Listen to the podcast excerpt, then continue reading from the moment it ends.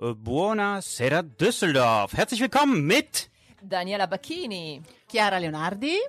E Maurizio Giangreco, haben wir ihn su. E io no. Supergas. Maurizio, ma e io no. Luigi, ma te lo scordi E Luigi sempre. lo grasso. Ma Sì. Luigi lo faccio sempre apposta. Sì, Quando certo, Luigi, certo, Mi certo. dimentico di lui. Ist klar. Aspetta Eh. che metto la musica. E Luigi lo grasso. Sì, grazie. E chi abbiamo come ospite? Heute ist ein super Gast, Maurizio, wie du immer sagst.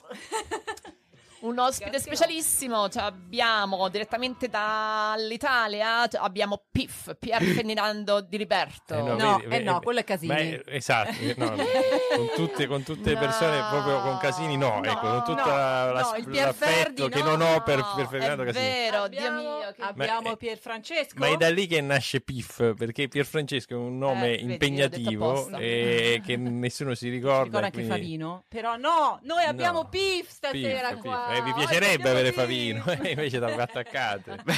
Ma äh, Pief, per gli ascoltatori tedeschi, für unsere deutschen Zuhörer, wer ist Pief? Warum äh, sind wir so glücklich, ihn hier zu haben? Ja, Piff, was er nicht ist, er ist Regisseur, er ist Journalist, er ist ein Schauspieler, er ist Schriftsteller, er ist sehr bekannt in Italien und Er hat jahrelang, jahrelang im, immer noch im Fernsehen gearbeitet als Autor für TV-Programme. er macht das immer noch. Er hat seit Jahren seine eigene Sendung, die eine Zeit lang on MTV äh, gesendet wurde und jetzt eben bei Sky. Und er geht so, der geht rum mit seiner Kamera und interviewt die, die unglaublichsten Leuten dieser Welt. Äh, Wow. Und er ist Regisseur, Regisseur von zwei sehr wichtigen Filmen. Eins davon ist La Mafia uccide solo d'estate. Die Mafia mo- tötet n- nur im Sommer. Der wirklich zu einem sehr, einer der wichtigsten Filme, um die Mafia zu erklären geworden ist. Wow, ja. Er ist also, äh, also wir sind alle ein bisschen nervös, oder? Weil er ist schon ein, ein, ein wichtiger, Ja. eine, eine wichtige Profi, Persönlichkeit. Namen heute. Ja. falsch gesagt, weil ich so aufgeregt bin. Und er ist heute Ja. oder in die, diese Tage äh, momentan in, in, in Deutschland unterwegs, Frankfurt, Düsseldorf, Bonn, von, für Italia Altrove. Mhm. Und wir haben heute eh wirklich die Ehre, ihn heute bei uns zu haben. Benvenu- lei ha detto tutta questa frase, benvenuto Piff. Eh sì, perché il tedesco è un po' lungo. La traduzione è benvenuto Piff. Traduzione. E non dimentichiamo per i nostri ascoltatori palermitani che Piff è un Made in Palermo, quindi come me kommt aus Palermo. Aber wir werden heute nicht unbedingt über Maurizio, reden, certo. sondern wir werden eine lustige, schöne, tolle Sendung. Das Eh, heißt, certo. am Ball bleiben. Eh, certo. Ecco, sì, mancava la sua frase. Am Ball bleiben. Wunderbar. Giusto, iniziamo con la musica? Dai, sì. Mhm. Cosa ascoltiamo? Eh, avevamo detto Roy Paci e io ho scelto perché siamo tre siciliani, eh, Bedda Sicilia. Metto la musica? E vai, vai. con la Ah, musica. aspettavo quello.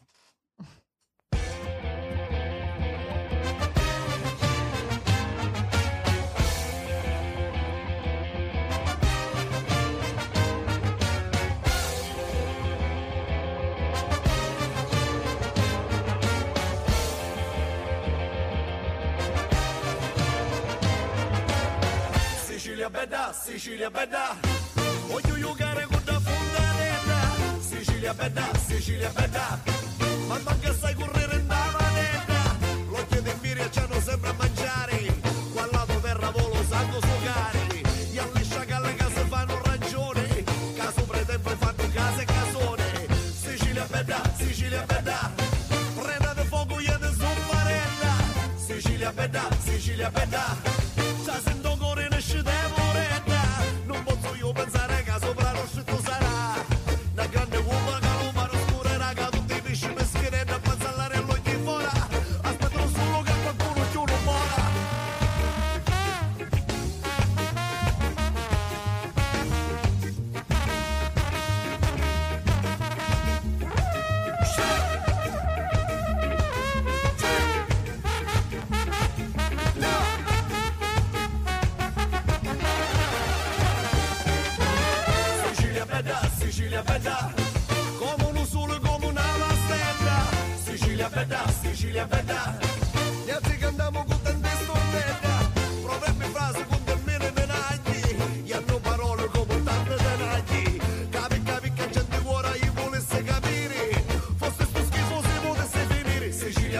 Sicilya feda Farklı dostlara düşüne vedeta Sicilya feda Sicilya feda Spakallim yune da minav zafeta Kusufun ale fasun bolon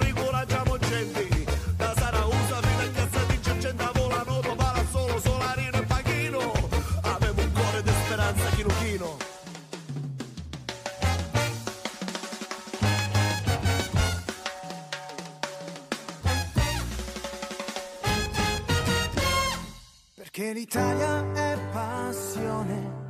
Buonasera Düsseldorf. Buonasera Düsseldorf, siamo ancora qui tutti quanti insieme, veramente una grandissima redazione, oggi siamo tutti, tutti, Mhm. tutti. C'è Maurizio, c'è Chiara, ci sono io, Daniela Bacchini, c'è Luigi e Luigi adesso avrà l'onore di cominciare la nostra intervista con Wow. il nostro ospite. Ich bin total aufgeregt. Mhm. Warum sind wir alle hier? Weil wir einen äh, super Gast haben und zwar Piff. Piff ist Fernsehmoderator, Regisseur, Schauspieler und alles andere noch. Però Piff, magari lo- ce lo dici tu. Pier Francesco Di Liberto ti chiami, ti chiami di vero sì, nome. la- l'anagrafe originalmente era così. Sì. Allora, Piff, allora, i, i miei nipoti mi chiamano, io mi chiamo Luigi, mi chiamano Lullu. E, e tu invece ti hanno chiamato Piff, o com'è la storia dietro questo Piff? Sì, è che facevo l'autore alle Iene, questo programma popolare in, in Italia. E, e facevo un servizio e siccome Pierfrancesco era troppo lungo, la, la Iena, la, la persona che... Non lo so, la Iena, ora non so come potete tradurre. Die Hyäne? Eh, Nein, nein. eh, e- essendo lungo Pierfrancesco de- mi cominciò a chiamarmi Piff quindi non è il nomignolo che mi, mi diedero quando ero piccolo Ah, ok. Cioè, avevo quasi 30 anni quando me l'hanno dato e, e alla fine in redazione è diventato Piff poi sono andato in video e finito Mhm. Also er, er hat eine Sendung gemacht, die heißt äh, äh, Le Iene. Das ist eine, eine sehr bekannte Sendung in Italien und, und da er so einen langen Namen hat, hat man ihn dann abgekürzt in Piff. Und ähm, allora, questo, questa trasformazione da Pier Francesco a Piff c'è stata una, per te eh, come artista, come autore? Ma guarda, stata- eh, sì, quando, quando faccio i film mi, mi firmo Piff come attore e Pierfrancesco Di Berto come, come regista. Mhm. Perché alla fine era, era Pierfrancesco Di Berto che sognava di, di diventare regista, non Piff.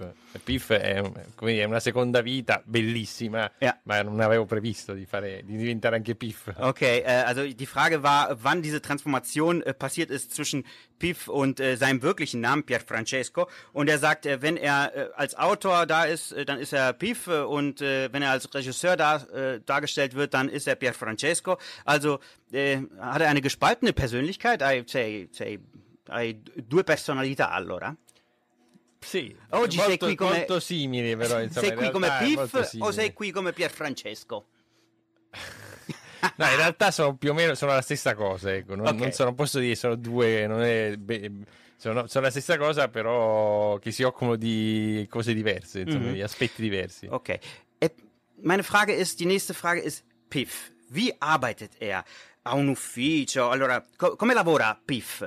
Eh, ha un ufficio? È, è molto... è un tipo più o meno caotico o più preciso e strutturato?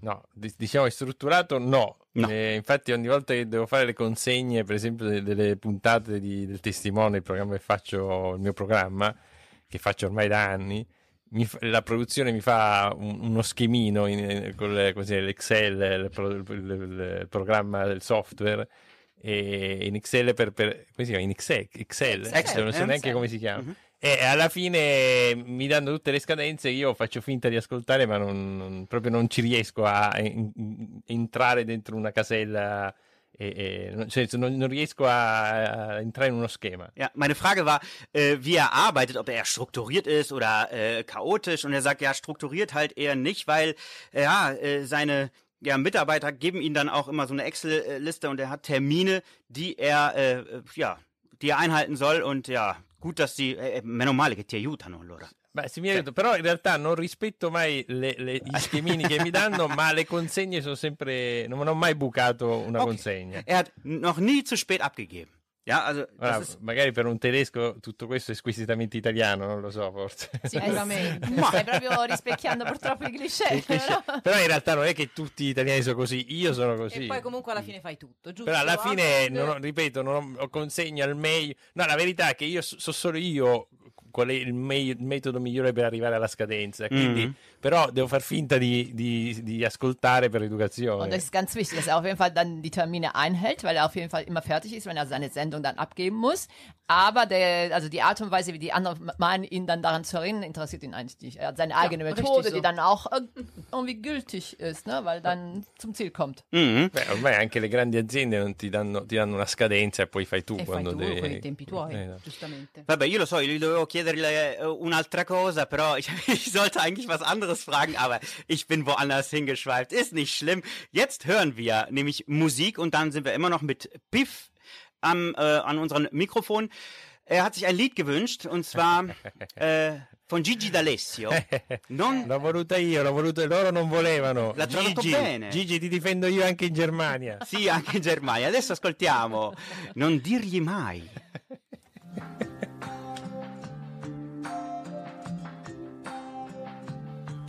Maglione lungo sulle mani, quel seno che non è cresciuto più, le corse in bicicletta a primavera, il vento profumava anche di te. Di questo tempo in due, solo fotografie è così lontani noi, pensiamo ancora a noi. Ricordo ancora quel giorno del primo bacio a Napoli. Ma non è giusto pensarti, stasera il tuo cuore ha già un battito nuovo. Parla male di me senza alcuna pietà, anche se tutto questo so il male che fa. Si stasera da messa vasa Dirgli mai che siamo stati a letto per un giorno intero? E la paura di quel temporale come ci stringeva? Le nostre dita sui capelli e gli occhi Immaginando un figlio. Tu disegnavi pure il suo profilo e poi strappavi il foglio. Non dirti mai com'è stato bello quella notte al mare. Dietro una barca aspettavamo stretti che arrivasse il sole. Di quella volta per un tuo ritardo ci tremava il cuore. Quel falso allarme ci teneva uniti senza far l'amore. Non dirgli mai, spegni il fuoco che brucia te nascondi quegli occhi rossi se pensi a me.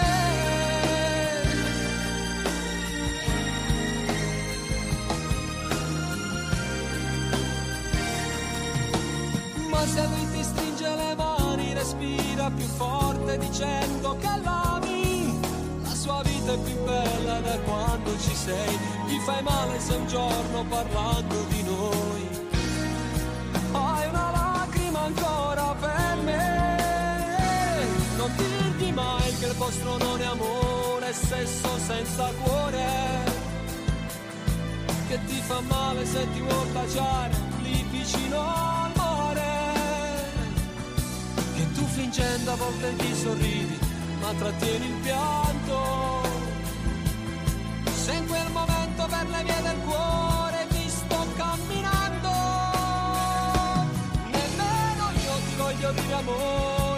Sto soffrendo. Di quante volte penso in piena notte e parlo singhiozzando. Mi faccio male quando i tuoi ricordi voglio cancellare.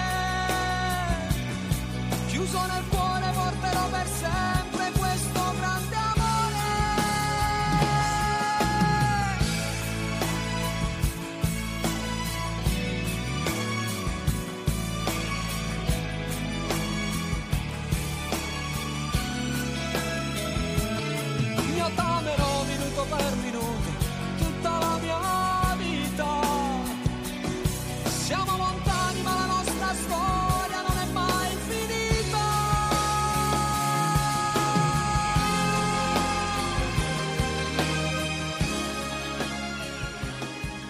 L'Italia è passione.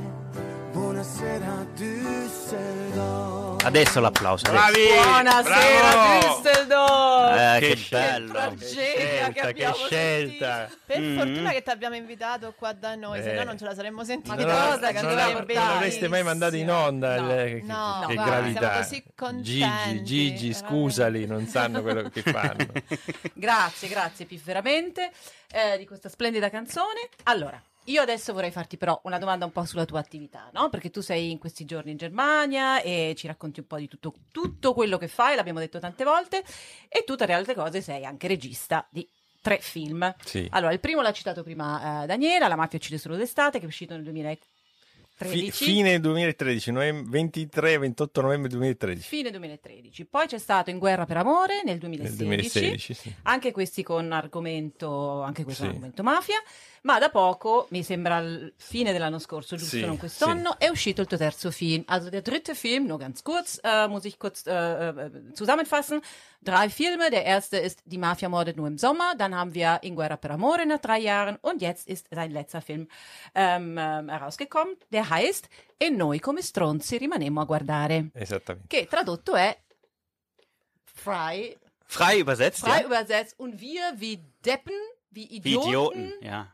Wir Vollpfosten. stronzi non c'è bisogno che lo Ja, ja. Eh cioè, beh, si capisce? stronzi- Wie ah, Idioten, wir. Vollpfosten, wie wir. Blieben da Ja. und starten. Ja. Va bene, Ja, Luigi? ja, ja. Luigi Ja, ok, Selman. ok. Eh? Va Ja, bene. ja, perfetto. Ja, Bene, eh, la traduzione è piaciuta. Mhm. Ora, di cosa parla questo film?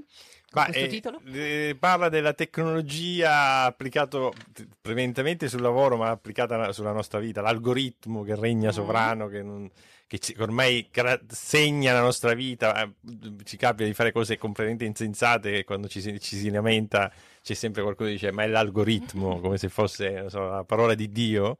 E, e- e il protagonista è un rider Mm. uno che perde un lavoro eh, perché la sua azienda, l'algoritmo della sua azienda, che tra l'altro ha introdotto lui, dice che il suo, il suo posto di lavoro, la sua, la sua figura professionale è di troppo e viene licenziata. L'unica, l'unica speranza, l'unico modo per andare avanti è questa, eh, questa azienda che fa da social, eh, è inventata, si chiama Fuber. Ma è Fuber, inventata, è inventata, non esiste Fuber che fa consegna cibo, social e lui entra in questo mondo pensando che, eh, che si- sia la soluzione a tutti i suoi problemi. Come finisce ovviamente non lo dico se no non rovino, però è- non è il fantascienza, però era tipo 30 anni in avanti. È Ah, ok. La Also parola der che si usa... nicht jetzt, sondern in, in nahe Zukunft. In 30 anni in avanti, non proprio No, quindi non ci sono Diciamo, macchine che volano, eh. però sì, sì, come si- sì. un po' più là. Allora, eh, eh, faccio un piccolo riassunto eh, sulla storia. Allora, der letzte Film von Piff, e noi come stronzi rimanremo a guardare, äh, geht es diesmal nicht um Mafia, sondern um Technologie, ein bisschen auch über die, über die Arbeitswelt und eben über diese Technologie in unserem Leben, was Al al- Algorithmus, ne? Algorithmus, genau, was alles ein bisschen äh, kontrolliert und führt. Was alles nicht passiert, ja, waren die Algorithmen. Äh, und in, in, in diesem Film, es ge- geht äh, nämlich um, eine, um einen Manager, der seinen Job verliert, weil er, er selber einen Algorithmus erfunden hat und dadurch hat er selber seine Stelle verloren. Und der wird dann Rider, sagt man auch Deutsch, Rider? Ja, Also das sind die Essenslieferanten im, Genau, auf Fahrrädern. Mhm. Genau, auch Thema Arbeitswelt, weil die Bedingungen sind natürlich ja nicht die beste, wie wir wissen. Ähm, ja, und dann passieren sehr viele Sachen in seinem Leben und der Film wird äh, gespielt eben in einer Zeit, nahe Zukunft, in ungefähr in 30 Jahren. So. Ne? Ja, Das ist nicht in der, ähm, äh, in der Zukunft, also keine, keine gewisse, äh, ja. ja keine sagen, fliegenden Autos, leider. Genau. Also. Ja. Sehr aktuell, sehr spannend mit äh, Pif con Fabio De Luigi, giusto? Con Fabio Luigi, e, e Ilenia Pastorelli e, e il sottoscritto come, Yes. come attore, però il protagonista è, è Fabio, io faccio la regia. Ok. Ed è ambientato dove? In Italia. È ambientata in O Italia, in- no, in realtà è ambientata in Italia e nella storia si capisce che poi sia, sia a Roma, però in realtà la città è dappertutto, infatti tec- io materialmente l'ho girato un po' a Roma, un po' a Torino, un po' a Milano, quindi oh, si vede che è Roma perché mi serviva la, be- le- mi serviva le- la bellezza di Roma per La i monumenti, città. però in realtà è una qualunque città europea. Irgendeine ecco. Stadt in Europa könnte sein.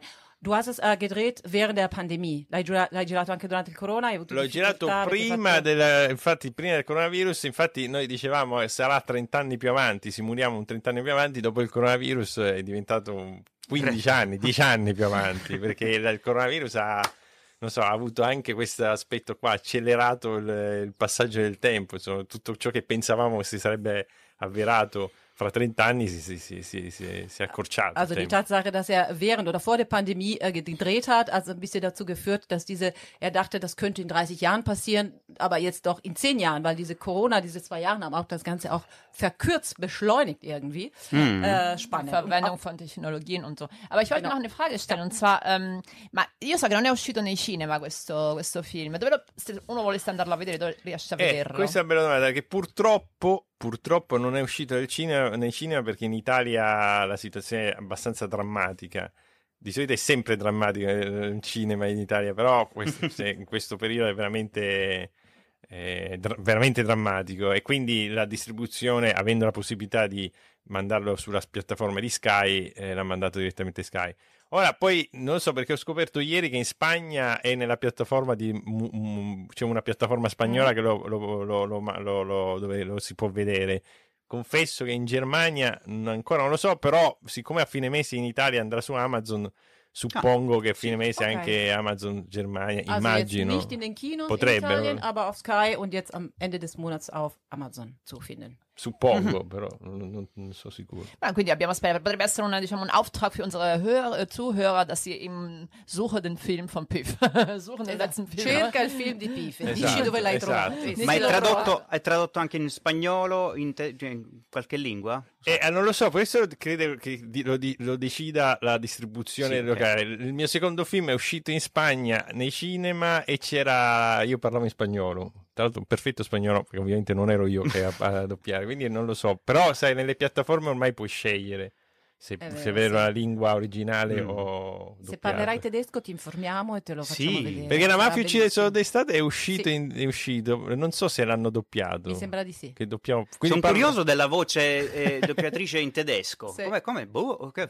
Eh, fa piacere, me lo vorrei vedere, vorrei Eh, vedere me che parlo in tedesco, ma neanche se, se prego in... Magari so. giapponese. passiamo su Facebook eh, un, eh, un- un tratto Pezzo, di questo sì. film. Eh, sarebbe una bella cosa Sì. in tedesco. Lo cerchiamo, lo cerchiamo. Auf jeden Fall, ich denke, ja, der heißt nämlich äh, Mafia mordet nur im Sommer. Wunderschöner Film, wirklich. Und ja, ich denke, das ist auch wirklich auf Deutsch. Kann man den Sì, so sehen. ma eh, tu, una- eh, a proposito Deutsch, no? A proposito di tedesco, tu eh, una parola in tedesco la sai dire? Ma niente, anche, però Danke. capisci, Eh, capisci che bravo, Danke. siete un po' generosi. Ma prego, ma prego, secondo me ce la fai, prego?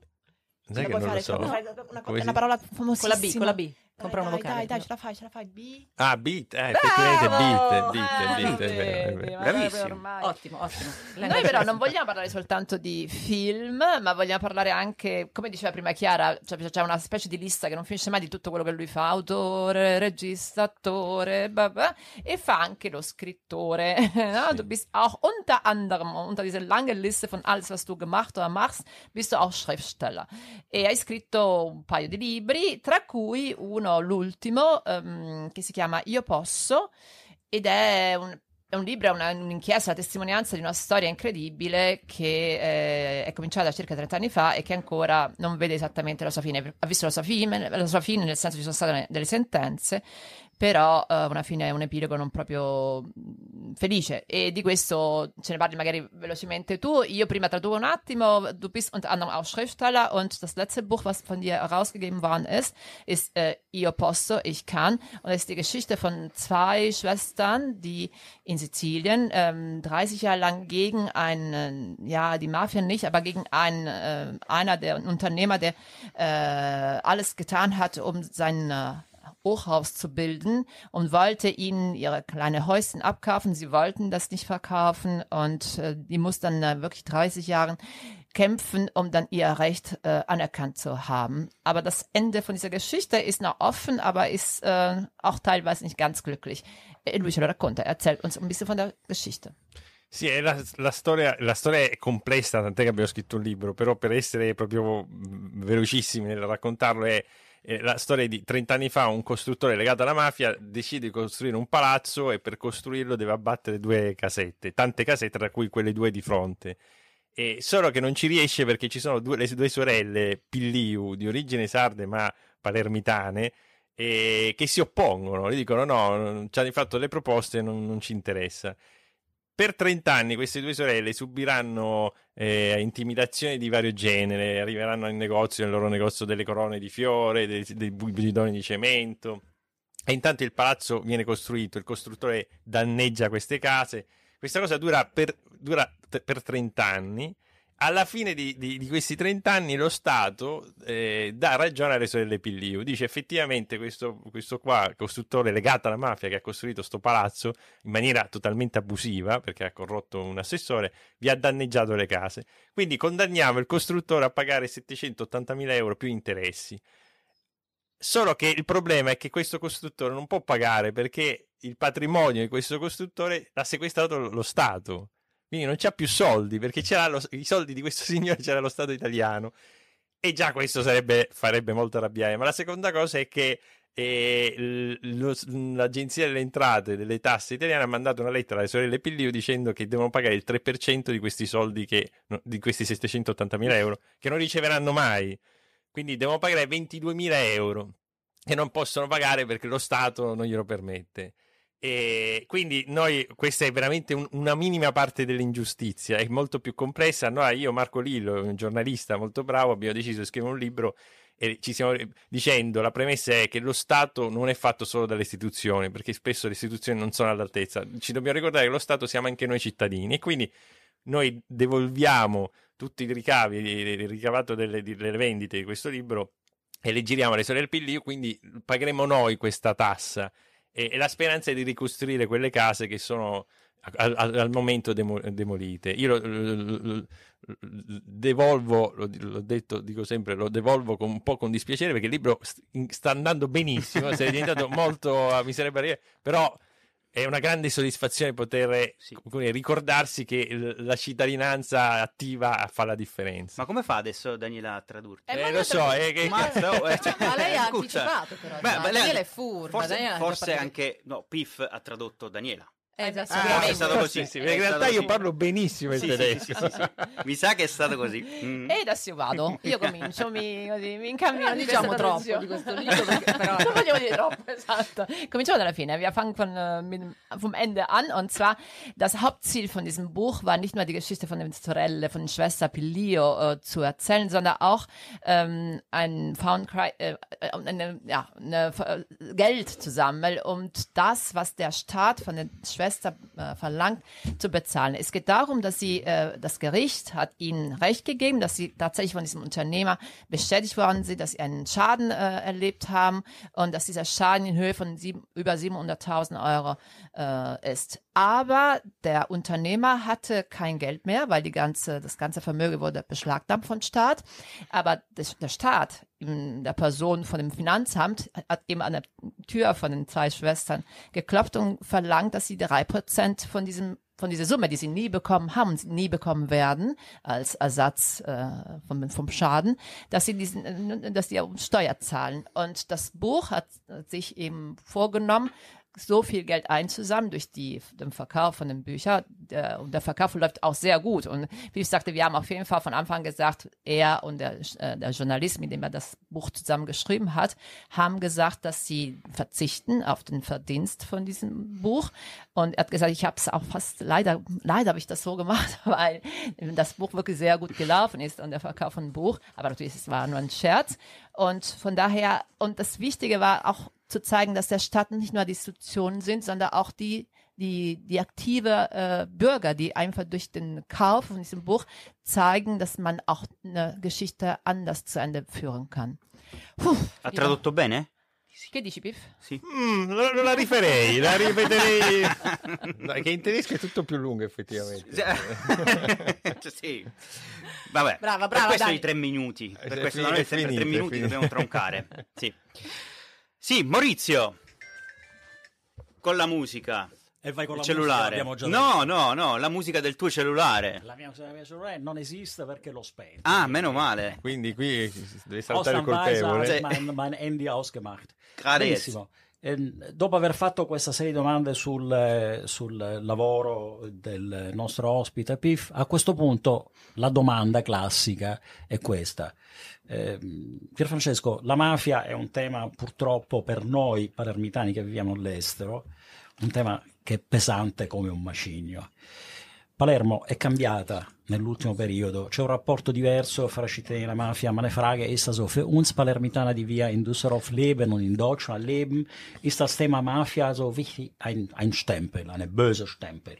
Ich frage, ob die Mafia in den letzten Jahren und wie die Palermitaner sich mit der Mafia leider konfrontieren no, oder im Grunde genommen leben, ne, ob sich etwas verändert hat. Sei palermitano, quindi vivendo nella città come io vivo purtroppo a Düsseldorf, sentiamo queste grosse differenze. Beh, sì, diciamo che tecnicamente la- lo Stato italiano ha sconfitto la mafia corleonese, la mafia di Corleone, che è quella che, che ci, ha, che ci ha reso famoso in negativo nel mondo. eh, quindi una volta girare un film a Palermo era impossibile eh, non farlo se non, se non passando dalla mafia. Eh, la famiglia mafiosa si, si- si- veniva da te. Adesso è possibile girare un film a Palermo senza pagare il pizzo della mafia, come non è possibile aprire un negozio senza pagare il pizzo. Questa è una cosa, quindi un cam- cambiamento e, e- e c'è stato.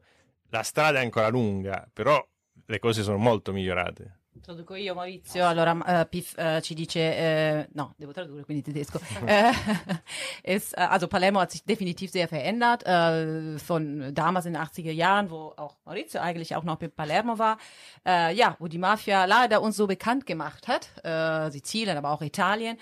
Früher war zum Beispiel auch nicht möglich, einen Film zu drehen in Palermo, ohne, ja, ja, mit Mafia in Kontakt zu kommen oder einen, einen Laden zu eröffnen, ohne dieses Schutzengeld zahlen zu müssen.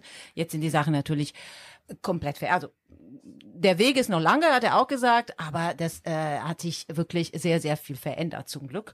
Und wir, das wissen wir. eh, Io aggiungo anche una cosa nostra, tu Pif, eh, forse te l'abbiamo detto, che Düsseldorf è gemellata con Palermo. Ah, C'è sì, una sì, Partnerschaft zwischen Düsseldorf und Palermo. Und äh, eigentlich ist für uns Palermo la città dell'antimafia jetzt. Für uns ist Palermo Vero. antimafia-Staat, non è la città della mafia. Und als, äh, quando, quando c'è stato il gemellaggio, ricordo che la Bild-Zeitung, che è un giornale molto scandalistico qua, aveva titolato Düsseldorf gemellata con la, eh, con la capitale della mafia e quindi anche noi italiani invece no, no, con la capitale dell'antimafia Sì, ormai. no, il problema è che i tedeschi non hanno capito che ormai all'immagine del- della pistola sullo spag- sul piatto di spaghetti che divenne famosa, in realtà il piatto è cambiato. Il vero, la pistola ormai la le mafie l'hanno poggiato su i krauti e e sui krauti. Geuster. Questo è il problema è che, che- che i tedeschi ancora non l'hanno capito per- Ja. perché per loro è consolatorio pensare che il problema della mafia è un problema, sia Ja. un problema italiano. Das ist ein langes Thema, Ja. das äh, sagen wir auch oft. Äh, es gibt eben diese Klischee von Mafia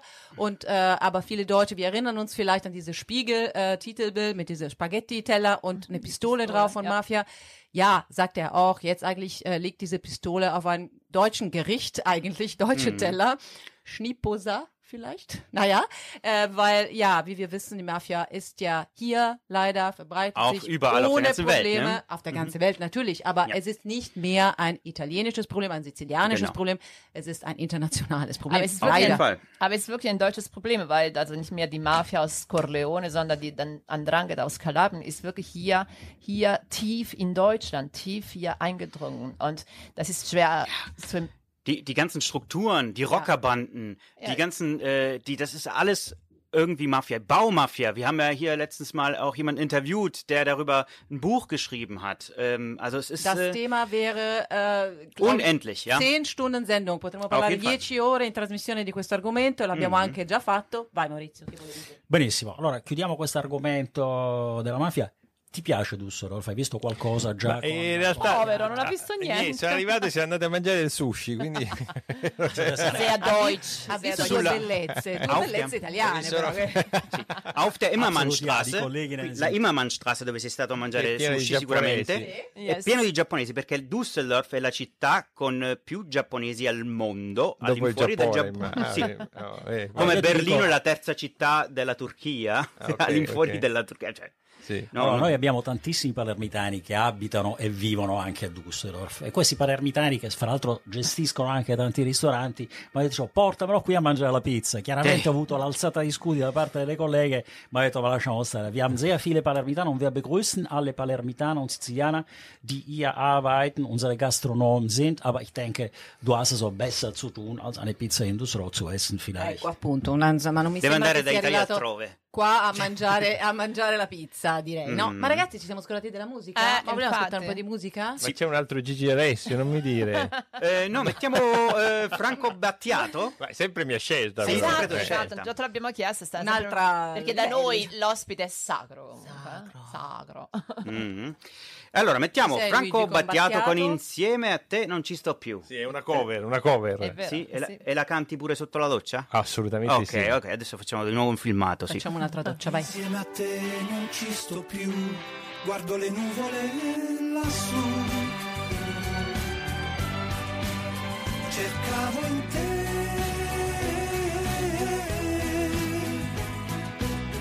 la tenerezza che non ho, comprensione che non so trovare in questo mondo stupido. Quella persona non sei più, quella persona non sei tu. Finisce qua.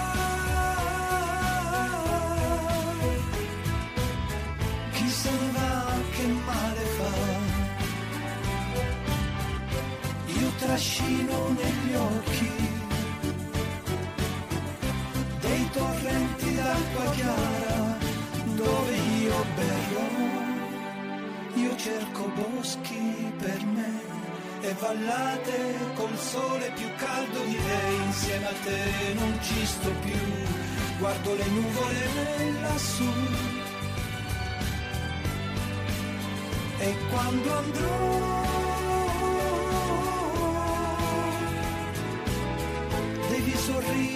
se puoi, non sarà facile ma sai, si muore un po' per poter vivere.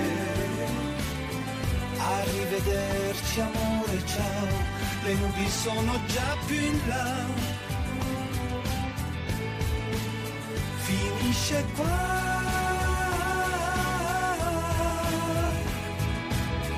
Chi se ne va che male fa?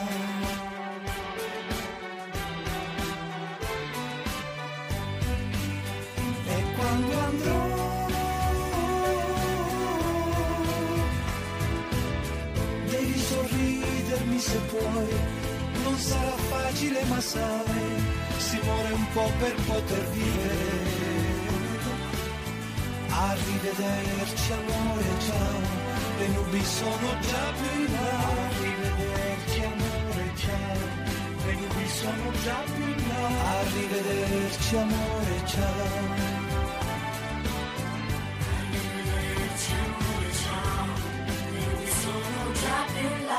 Arrivederci amore, ciao, amore, ciao. Perché l'Italia è passione. Buonasera Düsseldorf. Eh, Buonasera Düsseldorf. E Maurizio se n'è andato. Ciao Maurizio! Siamo di nuovo in studio con Piff. Ja, für diejenigen, die Piff nicht kennen, äh, geht auf Facebook, äh, Wikipedia, Instagram. Piff ist der einer der größten Entertainer, finde ich, in Italien. Ähm, di, di sì, sì. Sì, Sì, sì, sì, non sì, detto uno stronzo. No, eh, No, no. L'abbiamo tradotto poco fa, stronzo, non è. Comunque. Ähm, ja, Daniela Bacchini und Chiara Leonardi. Maurizio ist wie gesagt weggegangen und ich bin Luigi Lograsso. Und äh, wir machen weiter, denn wir haben nicht immer so einen tollen Gast. Ähm, deswegen möchten wir ihn die ganze Zeit bei uns in der Sendung haben. Ganz genau, die ganze Stunde. No? Sì, oh, e lui è famoso perché Er weiß fa- es nur nicht. lui fa un programma da un sacco di tempo che si chiama Il Testimone e se, se ne va in giro con la sua telecamera e va a intervistare le persone più incredibili, più assurde, ma anche più normali, volendo, nei posti più assurdi, negli ambienti. E quindi è abituato anche a fare domande scomode. Ma adesso, però, la domanda scomoda, forse scomoda, magari no, te la faccio io. no? Sì. E, e ti volevo dire, no? Trema. Tu sicuramente avrai visto, come tutti gli anni, o meglio, dopo due anni di pausa, quest'anno c'è stato di nuovo il concertone per il primo maggio a Roma. Sì. E son- hanno cantato un Paura, eh, sacco paura. di cantanti che io me la sono guardato dalla tele- da casa alla televisione. ho detto, Ah, che bello, finalmente riguardo il concertone. Non sto a Roma, non sto nella mia città, però insomma. E, e quindi hanno cominciato a fare le ola. Ah, adesso arriva. eh. E io dicevo, e chi è mo questo? cioè è, una, è così una serie di volte che ho detto, vabbè, ok, sono vecchia e ci siamo. E adesso ti faccio il test di giovinezza, te invece. Sì. Mm? Ok, Ahia. allora adesso ti dico un po' di quelli che ci sono stati, che uno dice, vabbè, Carmen Consoli la conosciamo, Vabbè, Carmen e ci Consoli, siamo certo. tutti quanti, eh. la rappresentante di lista, ci siamo ancora. Anche ragazzi a Sanremo, perché Esatto, era un po' di ci nicchia. eh. Poi andiamo avanti con Luque.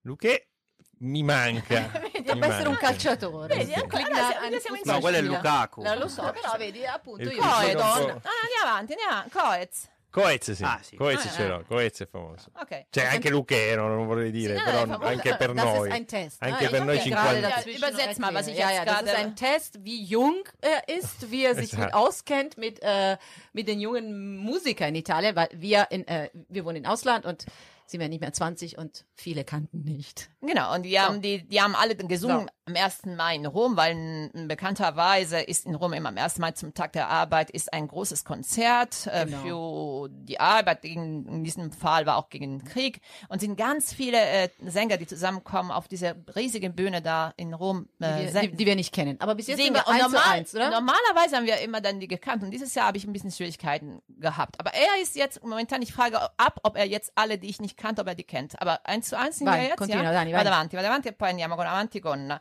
Rancore. Mm, no, no, Ok. no, Non non c'ho rancore.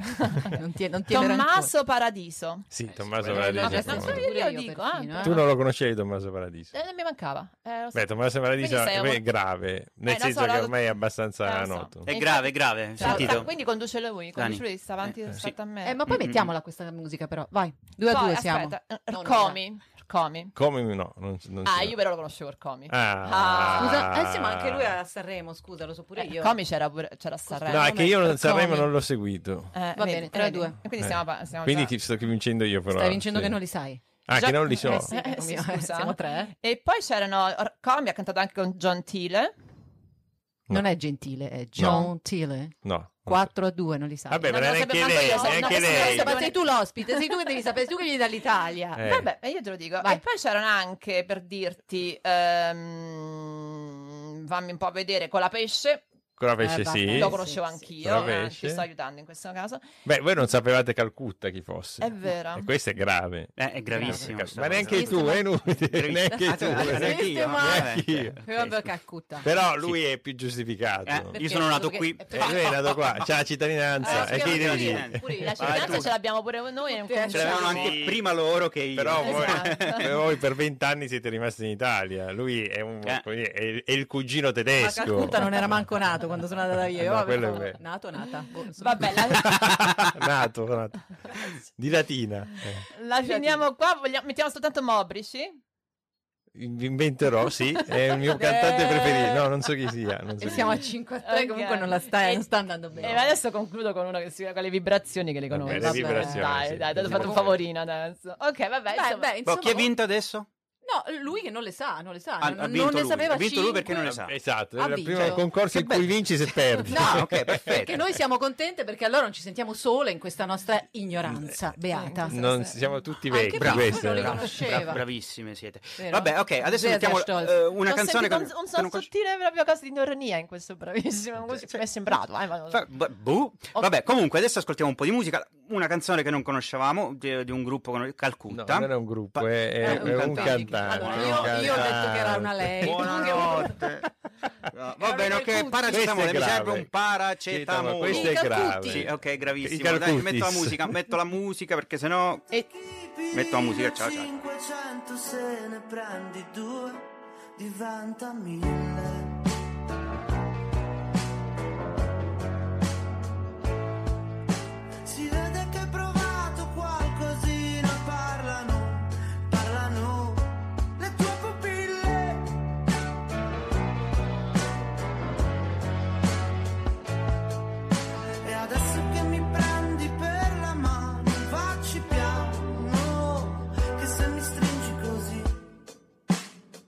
Sento il cuore a.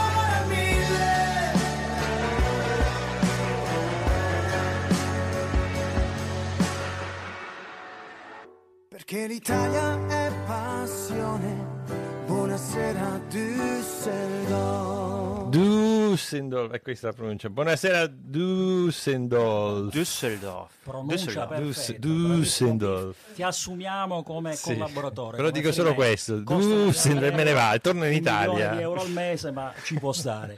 Allora, ganz toll, hat endlich mal auch ah, Deutsch auch gelernt. Benissimo, siamo lentamente alla fine di questa trasmissione. Ringraziamo chiaramente Piff, ma lo teniamo sempre sotto controllo perché sarà un nostro fedelissimo, penso, ospite quando ritornerà. Un wir hoffen dich wieder zu sehen, natürlich. Grazie, Dankeschön, bitte. Grazie, alles, grazie a eh, voi. Ma non stai Sì, ma non te ne sta andando, eh, no, Maurizio. con noi- Abbiamo ancora un paio di però minuti, grazie, Maurizio. lo possiamo dire. cioè. Aspetta, stava parlando Maurizio, aspetta che gli faccio i tre minuti così. Eh, tre, minuti, tre minuti. Benissimo, un po' di informazioni della nostra comunità. Ah, also, aufpassen, Melissa, eine Zuhörerin von uns, der organisiert mit die Notte Italiana. Mach 16. 18.06. 2022. Minchia Maurizio che parla di, di, di feste, di party. Che A giugno, bello! a giugno, Sfera e Basta. Sfera e basta saranno- viene, bello! Sfera e Basta è famosissimo. Ma Sfera e Sì. Basta lo Sì, conoscete? sì, sì, no? lo conosciamo. 3000 Karte sind verkauft worden. Danke Melissa für die Info. Wir werden also unsere Zuhörer nochmal in Facebook informieren. Un'altra presentazione in questi giorni ci sarà il film di Maurizio Del Greco che presenterà anche il suo libro Baumafia. E tu lo conosci? Maurizio del Greco, Piff? Eh, no, lo sto guardando il libro cercando di capire. No, Bao, lo Bao, conosco. secondo te Bao Mafia che cos'è? che- È un Bao. cane. È la storia dei, dei cani, Ma- dei mafiosi. cani dei mafiosi. Avevo detto io, eh? No, Maurizio. no, è roba- no, magari è un libro. No, sarà sicuramente un libro serissimo. Sì, sì, sì, ma è eh. serio. Dopo il bestseller Miau Mafia. Miao Drangheta c'è Bau Mafia. Sono in concorrenza, eh? Ma- e Miao Mafia e Bao Mafia. No, ma stiamo ridendo. Io non conosco Maurizio Greco. Chiedo scusa, magari. No, ma infatti noi abbiamo avuto ospite, bravissimo, e siamo molto felici che esca il suo, eh, il suo libro Su film. e il suo film. Il suo film sarà eh, presente probabilmente anche il console generale e sarà presente anche il regista di questo film e chiaramente anche lo scrittore. Benissimo, noi andiamo avanti con eh, gli eventi di Buonasera Düsseldorf und Sì. zwar wir haben noch welche Sì, ma insomma, noi stiamo aspettando il risultato, il risultato Ma del infatti, Eurovision Song Contest, chi vincerà? Non lo sappiamo, lo sappiamo. Eh, tu ma- che pensi, Piff? Cioè, Ma che vinca molto- di nuovo l'Italia è improbabile, quantomeno. Improbabile. Vince l'Ucraina. Eh, Beh, eh. magari per, per- per- per incoraggiare, sarebbe un- un'operazione politica, anche perché credo che il cantante russo sia stato non- non- Depennato, non- credo, depennato. Mm, Potrebbe essere un- una, una risposta anche, boh, non lo so, Oppure vediamo. San Marino, che abbiamo detto che... Eh, ci sono anche gli italiani che San Marino... Sì. Chi- Chi- cantava per San Marino? Eh, coso? Eh, cosa, ehm, là, ehm, Vabbè, Coso. l'altro. Coso. no. Achille Lauro Achille. Lauro. Non lo conoscete Achille Lauro? Ma certo, eh. Ma ci mancava proprio la... Comunque, wir sind wirklich ganz gespannt. Ich glaube, alle Zuhörer, wer jetzt, ähm, wer der Gewinner von äh, Eurovision Song Contest sein wird in Turin. Wir sind wirklich ganz gespannt. Sehr gespannt. Mal Mhm. abwarten. Sehr Comunque c'è un sacco di roba in questi giorni, eh, ragazzi, Eh, anche le ragazzi, elezioni, le elezioni. le elezioni nel Nord Reno-Westfalia, Sì. anche qua molto Anche noi spannend, eh? Deutsch italiani possiamo Noi andare a Deutsch votare. italiani Mm. dobbiamo, dobbiamo andare a Dobbiamo votare, andare a votare. Certo, questo certo. weekend. Und da sind wir auch ganz gespannt, ne? Also wenn, ob jetzt der Hendrik Wüst äh, weiter regieren wird oder nicht. Also da sind wir wirklich sehr gespannt. Ich, ähm, ich weiß es nicht so genau, was genau. passiert. Jetzt äh, sind wir, gehen wir dem Ende zu, Maurizio, Ja. wie du immer sagst. Und äh, wir haben das als ganz oft, ja, wir allerletztes sind Lied. am Ende, aber wir du sind bist nicht am am Ende. Ende. Das letzte Lied habt ihr ausgewählt i 100 passi, però non ho trovato... Eh, Ma lo sai perché abbiamo scelto questa canzone? Eh, lo so. Io l'ho scelta Vabbè, vabbè, perché... scegli tu. No. Eh, dillo tu. No, lo dico io sì, no, però ti voglio dire perché l'ho scelta. L'ho scelta perché Piff è stato agli albori più o meno della sua carriera, Sì. è stato aiuto regista di eh, Marco Tullio Giordana, che è il regista di questo bellissimo Che in realtà questa è, è una canzone che i Modena City Ramble, Ramble- Ramblas, eh? Mm? Sì, hanno iscritto ispirandosi al film, ma non- se non- non- nel film non ci sono, non c'è questa canzone. Credo che questa canzone venga dopo. Però sì, sì. devo dire. Però c'è una scena all'inizio del- della Sì, canzone, c'è la scena che mettiamo anche noi, film, un pezzettino sì. del film. E devo dire che era una canzone molto ben riuscita Sì. perché è molto. E adesso Come ascoltiamola E diciamo ancora grazie a Piff. Vielen, vielen Dank, dass du da bei uns warst. Io grazie a voi e grazie anche da parte di Gigi D'Alessio. Certo. per, eh, Salutacelo, mandacelo anche, così lo intervistiamo. Beh, sai i, i botti che fate con Ma i botti. Assolutamente. Dammi il contatto, passa qua. A legnate, no? A botte. No. Vabbè. Ok, dai. Grazie, Piff. ciao, Grazie a ciao.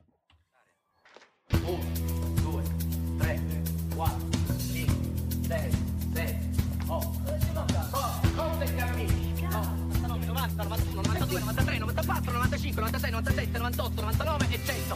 Lo sai che ci qua? Ah, un sotano ci abita qua! 100 passi ci sono la 100 passi!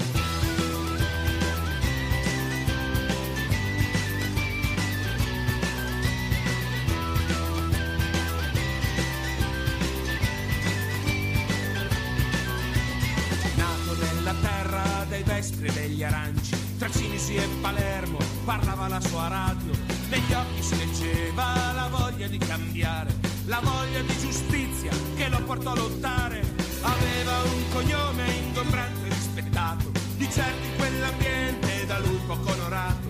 Si sa come si nasce ma non come si muore, e non se un ideale ti porterà dolore, ma la tua vita adesso puoi cambiare solo se sei disposto a camminare, gridando forte senza aver paura, contando cento passi lungo la tua strada allora. 1, 2, 3, 4, 5, 10, 100 passi, 1, 2, 3, 4, 5, 10, 100 passi, 1, 2, 3, 4, 5, 10, 100 passi, 1, 2, 3, 4, 5, 10, 100 passi. Ci dobbiamo ribellare. Come tanti scegliere partire, invece lui decise di restare. Gli amici, la politica, la lotta del partito, alle elezioni si era candidato. Diceva da vicino li avrebbe controllati, ma poi non ebbe tempo perché venne ammazzato. Il nome di suo padre nella notte non è servito, gli amici disperati non l'hanno più trovato. Allora dimmi se tu sai contare. princesa y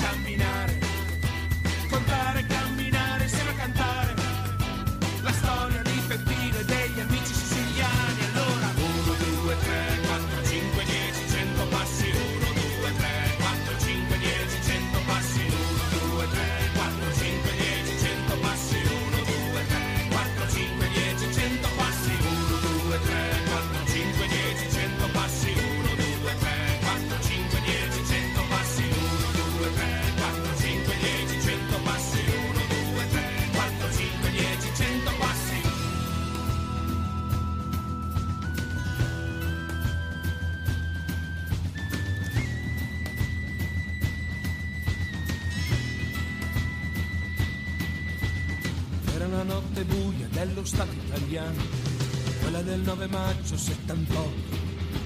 La notte di via Caetani, del corpo di Aldo Moro, l'alba dei funerali di uno Stato.